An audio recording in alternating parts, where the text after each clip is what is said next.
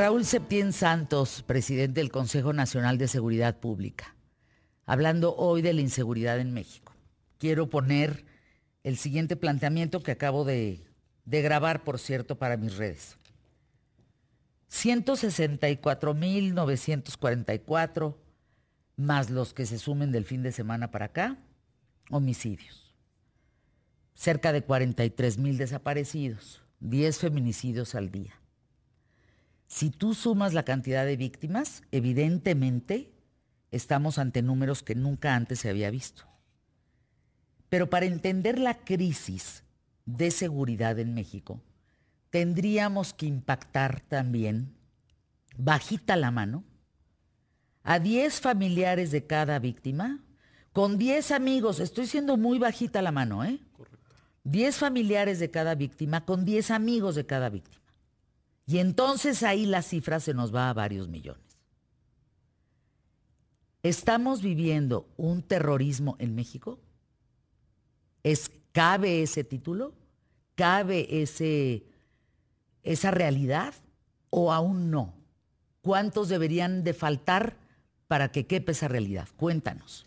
Bueno, primero agradecerte el tiempo, el, el espacio, Fernanda, y un saludo a todo nuestro auditorio que nos hace favor de acompañarnos el día de hoy.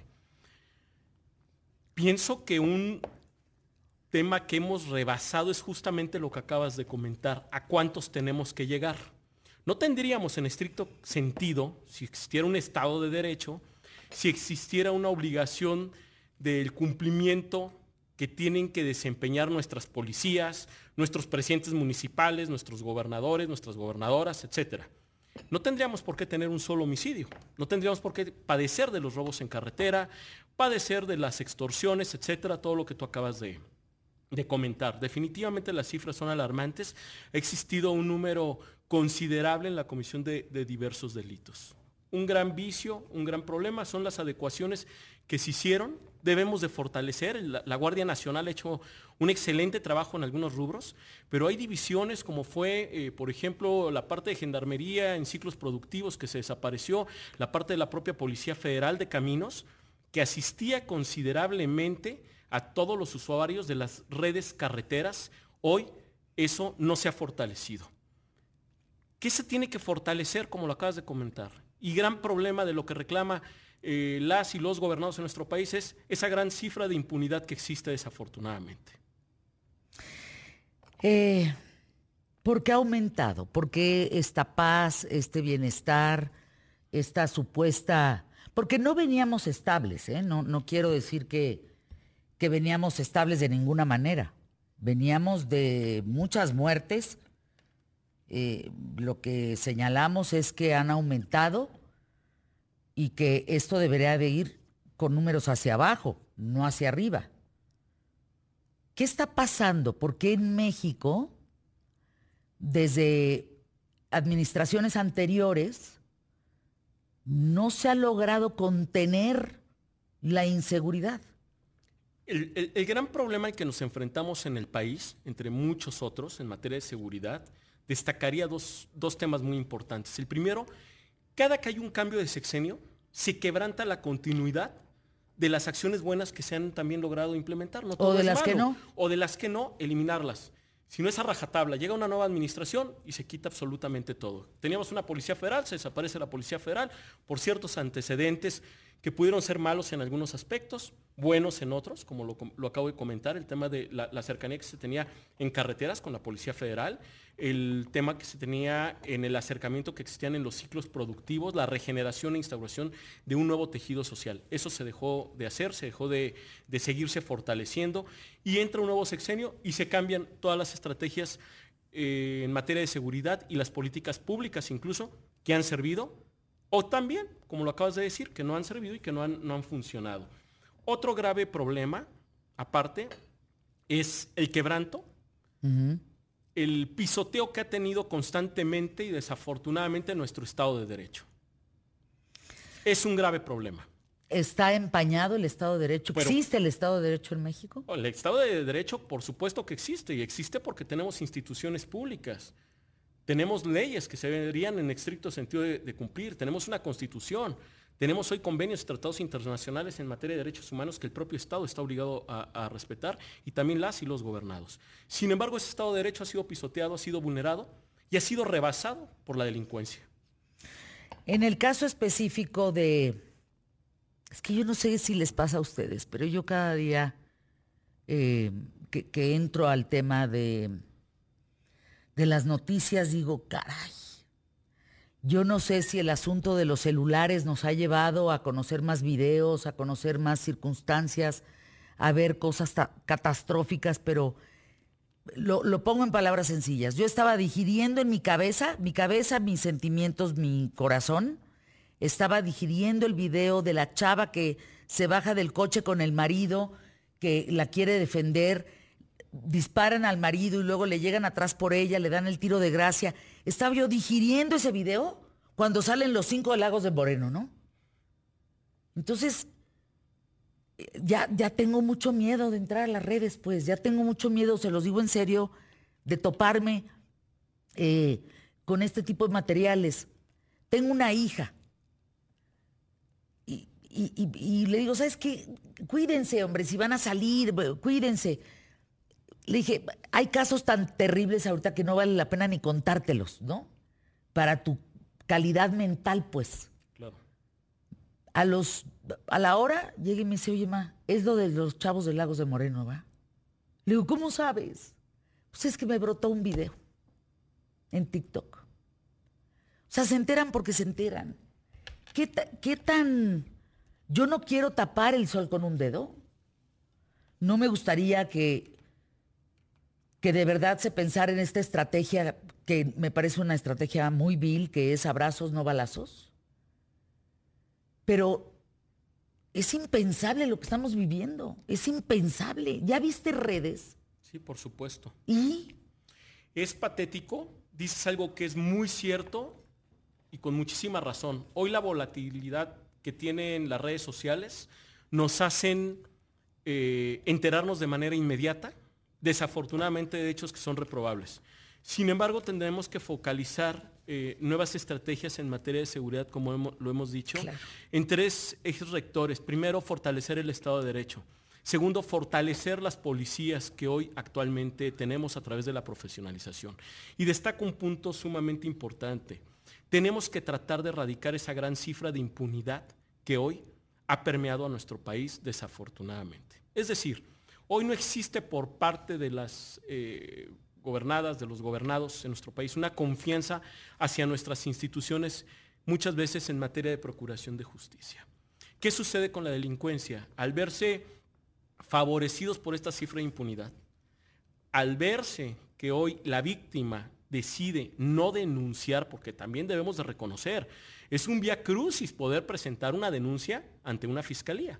Queda claro. Esto genera un oportunismo para la propia delincuencia, para que sigan cometiéndose delitos. ¿Qué se tiene que fortalecer? Y fíjate que hubo una acción muy importante que hasta hace más de ocho años se venía trabajando de una manera muy, muy importante, incluso donde participó eh, la propia Secretaría de Seguridad y Protección Ciudadana y hizo un gran trabajo la Guardia Nacional respecto a erradicar la introducción de armas de fuego a nuestro país. Por eso es que llama la atención que cada día los delitos se cometen con mayor violencia, porque al haber mayor número de armas obviamente ilegales en nuestro país, cualquier persona tiene acceso a estas armas y los delitos se cometen de una manera más violenta. A ver, Raúl, vamos, vámonos un pasito más adentro. La pregunta va a ser un poco escalofriante, pero ¿por qué graban las escenas de esos cinco chavos? ¿Por qué graban el momento en donde uno se matan a otro? ¿Por qué? Hay ¿Qué hay detrás de dar a conocer estos videos? Bueno, definitivamente esto se graba como una acción por parte de los grupos delincuenciales de permear y seguir sembrando el terror en nuestro país, en la sociedad y en los menores. Y es una forma de retar y de demostrar que no tienen temor a enfrentar las acciones muchas veces de la justicia, derivado y vuelvo a recalcar esto, derivado de la gran cifra de impunidad que desafortunadamente prevalece y sigue prevaleciendo. No solamente es un problema de este sexenio, sino en sexenios anteriores, Sí, claro, como tú lo has dicho, porque ya claro. lo veníamos... Sí, no, no lo estoy ya lo adjudicando todo a esto. eh, arrastrando, ¿no? Desde cómo se cataloga el tipo de, de homicidios, ¿no? Oye, un homicidio doloso, bueno, pero ¿bajo qué circunstancias ocurrió? ¿Fue un delito que tiene alto impacto? ¿Está relacionado con grupos delincuenciales de, eh, de crimen perfectamente organizado? ¿Qué es lo que está sucediendo? La verdad es que estoy francamente impresionada de lo que hoy estamos viendo en nuestro país. Yo lo único que pido, Raúl Sapien, es que no se acostumbren a esto. No se acostumbren. Sea, cuando tu cuerpo dice, tengo que digerir este video, eh, es porque hay que digerirlo. A ver, vamos a anuncios QTF, regresamos con Raúl Sapien para continuar con el tema de la inseguridad en México.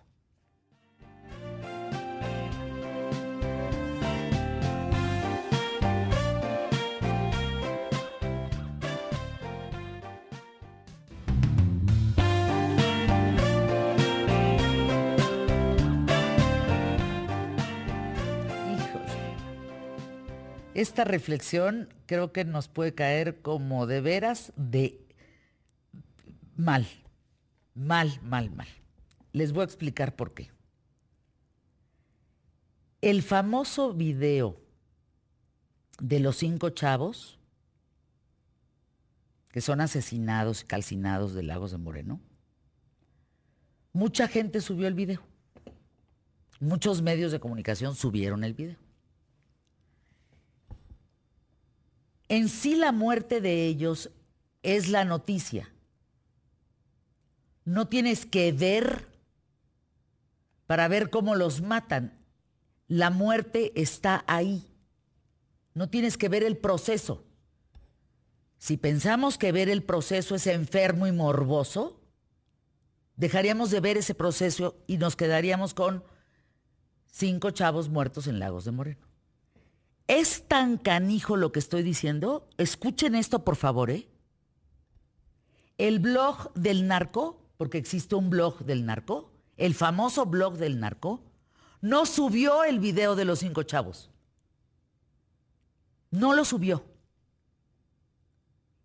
Porque no quieren hacer apología del crimen desde el blog del narco. Imagínense lo que yo estoy diciendo en este micrófono. No es menor lo que estoy diciendo. Pero ¿quién sí hace apología de ese crimen? Los mexicanos. La gente que comparte, la gente que hace clic, la gente que lo abre, la gente que lo comenta, la gente que se trata de poner en esas mismas circunstancias entre amigos y que entonces tú, sí me matarías y entonces yo te mataría a ti. Y entonces aquello ya se volvió una telenovela de algo que es una verdadera y brutal tragedia. ¿No crees? Definitivamente. Raúl y es justamente, Fernanda, un- un- una excelente reflexión ¿Qué tal? que ahora que llegamos del corte, decíamos de la volatilidad de las noticias. Una cosa es ver la causa, desafortunadamente, y lamentamos la muerte de estos jóvenes, pero el estar observando, el estar reenviando y el estar comentando la forma justamente en que son ultimados o pierden la vida estos jóvenes, eh, rebasa la, la- la barrera de la reflexión de lo que en realidad tendríamos que estar viendo y observando respecto a qué está sucediendo con la seguridad de nuestro país, no la forma en cómo ocurren los hechos. En eso estamos todos completamente de acuerdo. ¿Y Yo sabes creo qué que sé, al unísono estamos de acuerdo en el tema de la inseguridad. Por supuesto. Y lo único que se genera con este tipo de videos y reenviarlos es generarles una promoción, desafortunadamente, a estas organizaciones criminales.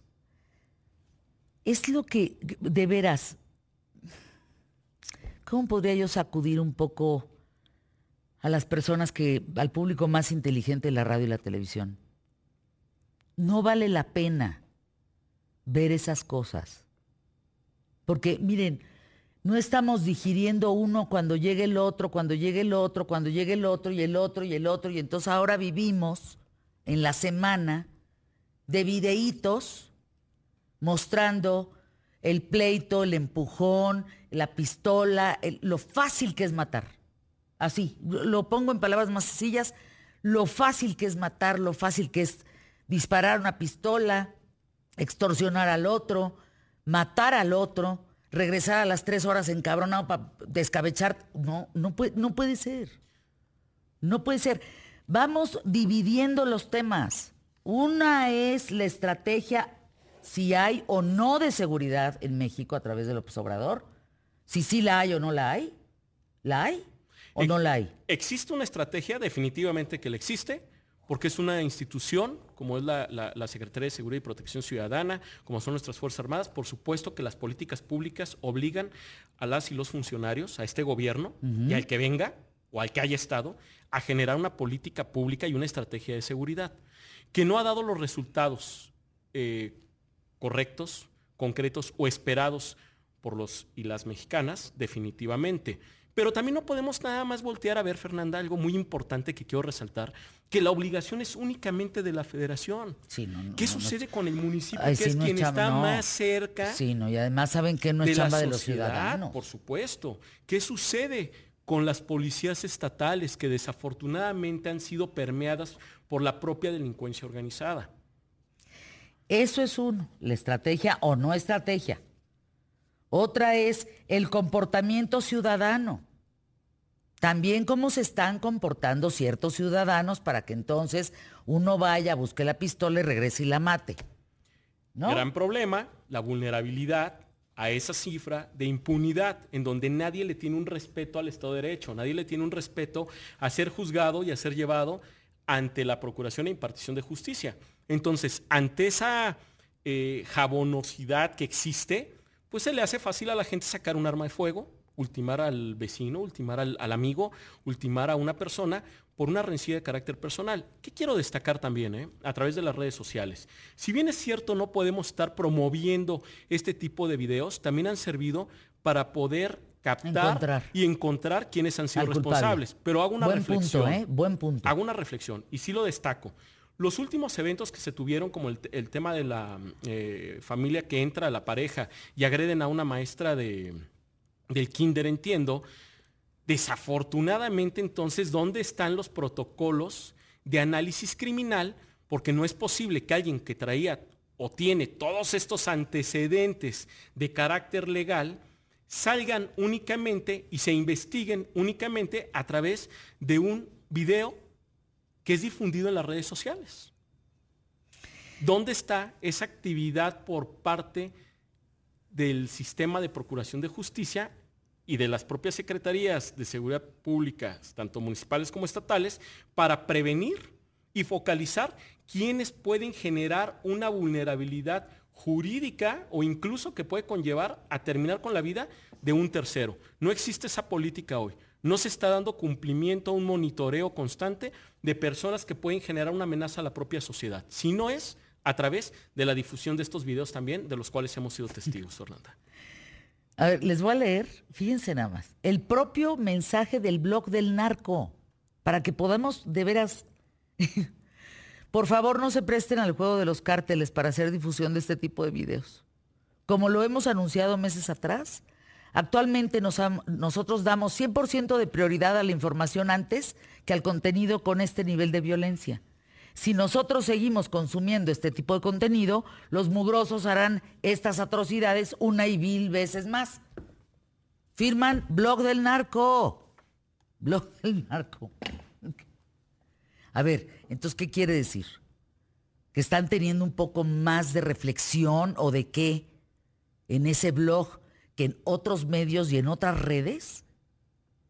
De verdad, en este lunes de agosto, por favor, hagamos una reflexión en qué nos estamos entreteniendo. No es broma. No es broma. O sea, tú vuelves a ver y vuelves a ver y vuelves a ver el video. O lo ves, ¿tú lo viste? Yo no lo pude ver. No, definitivamente no lo miré. No. No, es necesario. ¿Qué quieres ver en ese video? ¿Para qué? Porque cuando tú tienes ese video frente a ti, lo, lo, más importante, de verdad te lo digo, es que hay una mamá, hay un papá, hay unos hermanos, hay amigos, hay tíos, hay primos, hay... No puedes despersonalizarte tanto de la realidad. Eso no puede ser. ¿Para qué lo ves? te sirvió para algo, te... ¡Ay! Está muy cañón. Y luego, no. Yo creo, Raúl, que todos estamos formando parte de un sistema bien apestoso. ¿eh? Sí, definitivamente. Bien, bien oloroso. bien, y grotesco. Pienso que es necesario fortalecer las acciones de la propia Guardia Nacional. Se debe de crear también un área especializada en el tema de delitos cometidos en carreteras. Recordemos que las carreteras son el principal instrumento de mover mercancías, economía y de eh, transitar a diversos destinos turísticos que generan una, economía y mejores posibilidades de vida a, diversos estados de la, de la República. Trabajar constantemente en acciones. Hay algo que no se ha comentado. El delito de extorsión, Fernanda. Qué bárbaro. Nos está exterminando. Sí, ha crecido. El delito de extorsión está creciendo y es uno de los delitos que tiene una mayor cifra negra de denuncia. La gente no confía en denunciar. ¿Por qué razón? Primero, ya lo he dicho, porque es un via cruz iniciar una, una denuncia, y más por este tipo de delito. Pero segundo, pues porque no se garantizan a la víctima que no va a tener una consecuencia en sus bienes y en su propia persona. Cuando deciden que ya es una de verdad gran decisión por parte de las víctimas acudir ante una institución de procuración de justicia, ante una fiscalía me refiero, a iniciar una denuncia por el delito de extorsión. Yo creo que sí tenemos que reflexionar importantemente en lo que estamos viviendo en México. Pongo el ejemplo de Íñigo.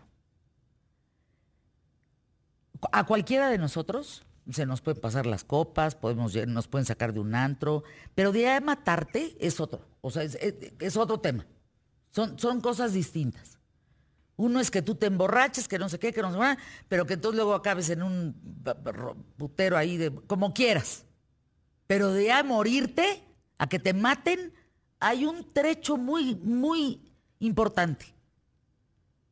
Yo no justifico las acciones de los demás, pero lo que sí reflexiono es, ¿alguien de ustedes pensó al replicar esa nota y los videos en los tres hijos de Íñigo?